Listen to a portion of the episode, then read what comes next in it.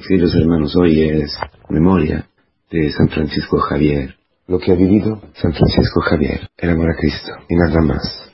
Que es decir todo, amar a Cristo, es poner la vida sobre la roca, es vivir con sabiduría, que la única sabiduría es conocerle a Cristo, conocer a su amor y amarle. Amarle por encima de todo, nada poner por encima de Cristo, levantarse pensando a Cristo, dormirse pensando a Cristo, trabajar pensando a Cristo, comer y pensar a Cristo, pasear y comer a, eh, amar a Cristo. Francisco Javier no ha sido una, una persona fácil. Tenía muchos deseos, tenía muchas ilusiones, deseos. ¿eh? Era un hombre de grandes deseos. Así lo define Javier León Dufour, gran jesuita, autor del diccionario bíblico. Ha escrito una biografía la mejor, en absoluto, de Francisco Javier. Mm, ya no se imprenta. Puede ser que en alguna librería todavía la tengan. Os aconsejo de leer, ¿eh? si es posible. Él decía que era un hombre de grandes, de inmensos deseos, deseos infinitos, que nada podía parar. Y estudiaba y quería buscar su vida para dar honor, nobleza a su nombre, a su casado, de Javier, a su familia. Por eso quería llegar a ser eh, obispo o algo por el estilo.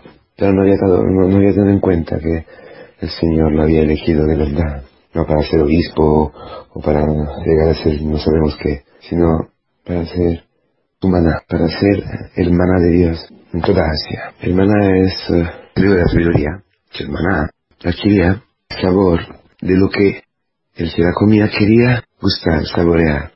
Es decir, si un hombre quería comer aquel día paella de marisco, el maná sabía a marisco, a paella de marisco. Y queso queso, que jamón serrano, de jamón serrano.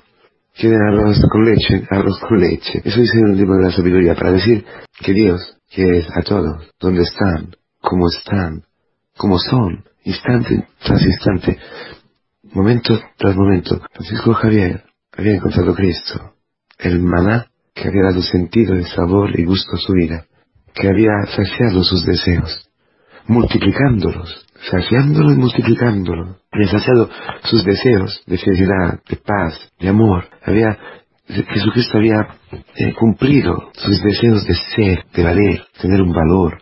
Pero eso dentro de sí, dentro de él, le había multiplicado el deseo de anunciar a todos que existe una roca firme, que existe este amor, que, que los deseos de los hombres no son destinados a ser decepcionados, sino a ser cumplidos. Los deseos que vienen de Dios, Dios lo va a cumplir.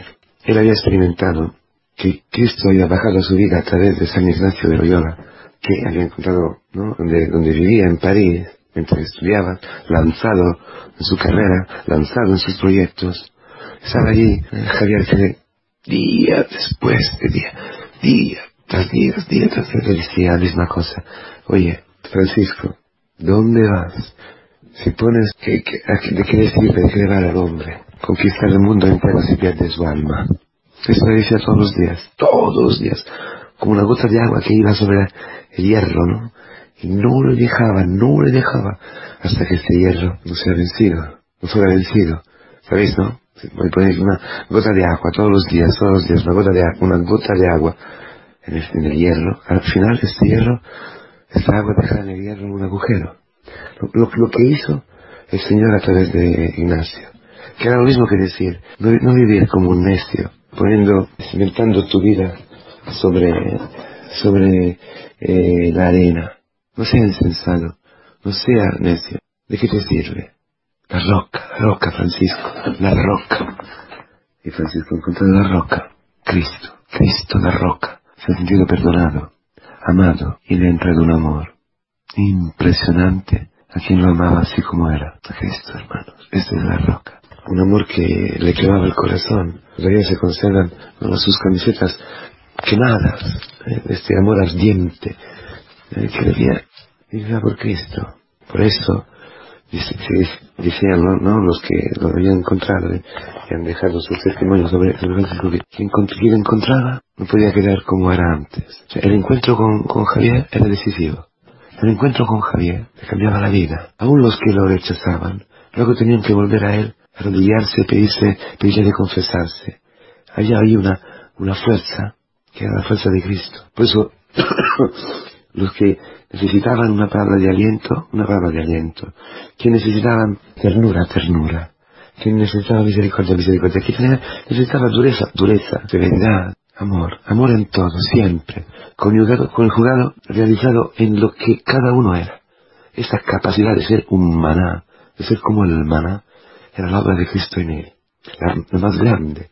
Por eso vivía unido a Cristo en una oración constante durante la noche. Por eso esta palabra me acuerda el Getsemaní, hermanos. Ay de mí, ay de mí, eh, siendo evangelizada, ay de mí, ay de mí. El evangelio de la misa de hoy, de, Francisco Javier propia, es ir y anunciar el evangelio, la ciudad de, de Marcos. Si más bebenos, no os darán, no os darán, no os daño. Aprenderéis lenguas nuevas, idiomas nuevas, que es ser estebanado por los demás es ser este maná por los demás. Cada, la lengua de cada hombre, de tu hermano, de tu hermana, de tu mujer, de tu, marido, de tus hijos, de tus padres, de tu novia. un, idioma, una lengua que cambia todos los días, todos los días cambiamos de, humor, cambiamos de sentimientos.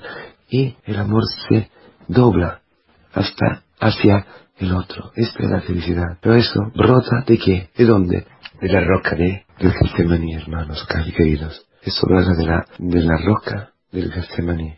Allí el Señor nos llama a doblarnos con Cristo. Allí Cristo. Cristo eh, ha abierto la puerta a la voluntad de Dios. La palabra voluntad, en, eh, en, en griego, traduce palabras hebraicas en la Biblia, maravillosas, que, que, se refieren, que tienen las raíces de alegría, felicidad, cumplimiento, algo de maravilloso, porque hacer la voluntad de Dios es el gozo del hombre, es el cumplimiento de la vida del hombre. No es algo ah, que tengo que hacer.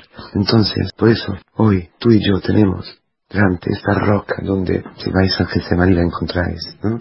Donde Cristo ha rezado y ha llorado hasta derramar sangre. Diles al Señor, hoy, cógete un tiempo, te, te, lo, te lo aconsejo, cógete media hora, vete a una, una iglesia, ponte de rodillas delante del Santísimo, o en tu cuarto y próstrate, próstrate de verdad, coge ese tiempo y dile Señor, Señor, mira, no quiero entrar en esto, no quiero perdonar a mi marido, no quiero perdonar a mi mujer, no, no puedo abrirme a la vida, ya tengo cinco hijos y otro parto cesárea para mí no es el cáncer, la soledad, la viejez, la ancianidad, estos hijos, no lo puedo tragar, Señor, el trabajo, el jefe, el compañero, no puedo tragar mi carácter, no puedo tragar, no puedo, no puedo, no puedo, pero no mi voluntad, sino la tuya.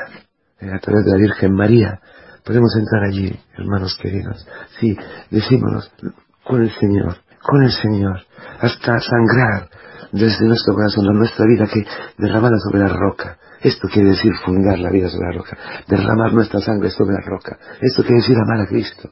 Es decir, dejar que Cristo en nosotros desee y, entre a cumplir la voluntad de Dios. Esto es amar a Cristo. Cristo que ama en nosotros. Amar a Cristo es entregarle nuestra vida con Él y en Él y por Él al Padre entrar en su voluntad con la Virgen María, como Javier, con Cristo. Luego ya la pasión, la crucificación, la, cruz y la resurrección. Este es amor a Cristo, misterio pascual en nosotros. Por eso, por eso, una madre es madre si ama. Un padre, para ser padre, ama a Cristo. Un padre que ama a Cristo ya es padre.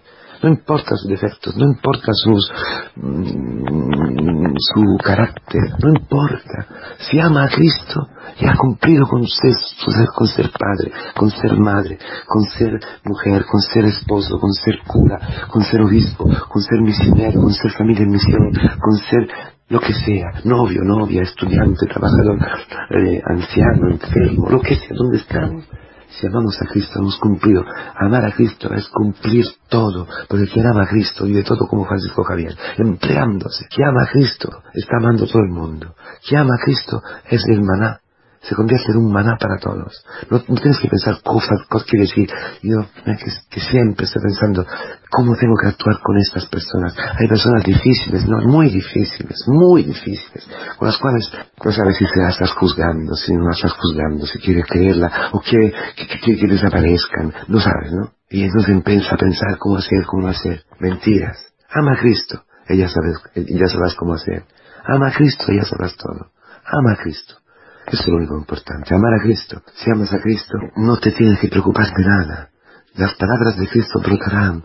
O los silencios, la misericordia de Cristo, el amor de Cristo, como ha ocurrido en Francisco Javier. Por eso nuestra Asia, nuestro Japón, es nuestra vida de todos los días, donde entregarse completamente hasta la última gota de nuestra vida, nuestro, hasta el último aliento, esta felicidad. El Señor lo va a hacer. Entonces vete, reza, dile Señor, yo no puedo, pero te consigo mi vida como una hoja en blanco. Hazlo, hazlo hoy frente a tu noviazgo, frente a tu matrimonio, frente a lo que estás viviendo, frente a toda tu vida. Señor, aquí estoy. Tú sabes lo que yo quiero, sabes mi carne, sabes mi debilidad y mis pecados, pero, Señor, hoy, por intercesión de San Francisco Javier, te doy mi vida. No, no mi voluntad, sino la tuya. Abba, papá, papá, te lo pido, que pueda entrar. Coge hoy, en este momento, mi vida como una hoja en blanco. Escribes tú. Señor te va a tomar en serio esto y lo va a cumplir en tu vida. Serás la persona más feliz de este mundo. Vivirás en tú, donde, donde el Señor ha pensado para ti, eh, vivirás como Francisco Javier, entregando completamente tu vida, completamente tu vida, hasta la última gota de sangre. Pasa entonces por esta roca. Esto va a ser nuestra vida de todos los días. La mañana, la noche, el día. Allí, postrado, esta roca. Vendrán cosas terribles. Vendrán tentaciones, problemas. Estaremos firmes. Y esto será el gran anuncio que el mundo espera.